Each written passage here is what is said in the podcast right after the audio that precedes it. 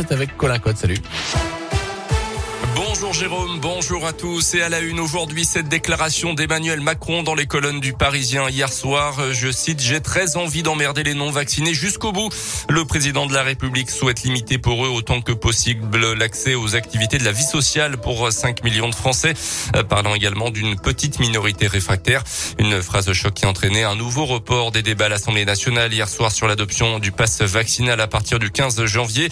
Dans ce contexte, la barre des 300 000 nouveaux cas positifs quotidien pourrait être dépassé aujourd'hui. On en était à 270 000 hier. Un nombre de contaminations qui donne le vertige, a reconnu hier le ministre de la Santé Olivier Véran.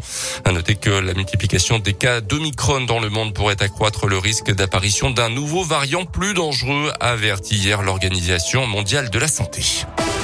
Dans l'actu chez nous, les défenseurs de la cause animale se mobilisent devant la mairie de Lorette cet après-midi. Un rassemblement qui fait suite à cette affaire débuté quelques jours avant Noël. Dix chèvres et un bouc errant ont été tués sur ordre du maire de la commune Gérard Tardy. Il était reproché aux animaux des dégradations dans le cimetière de Lorette, mais l'abattage a été lancé sans aucune autorisation officielle.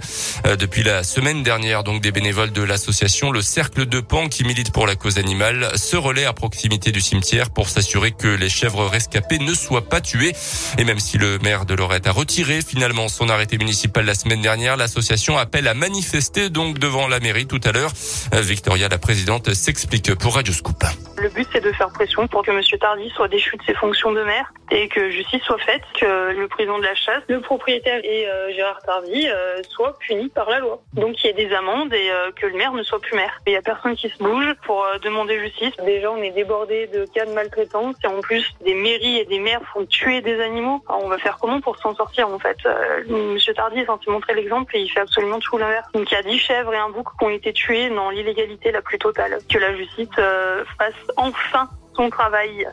Une entrevue avoir lieu la, devait avoir lieu la semaine dernière entre le maire Gérard Tardy et l'association Le Cercle de Pan, donc, qui milite pour la cause animale. Celle-ci a finalement été annulée.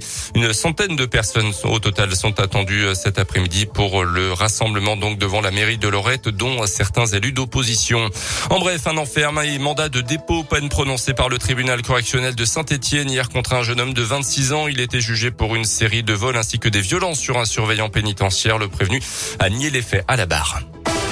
En foot, qualification au tir au but du RC Lens pour les huitièmes de finale de la Coupe de France. Hier soir, victoire contre Lille. On connaît désormais les affiches de ces huitièmes avec des chocs PSG Nice et Marseille-Montpellier à Saint-Etienne. Ça bouge dans le mercato avec les arrivées en cours du gardien du SCO d'Angers, Paul Bernardoni, l'attaquant de Crystal Palace, Jean-Philippe Mateta, ex de l'OL, pourrait également arriver chez les Verts, bon dernier de Ligue 1. Merci.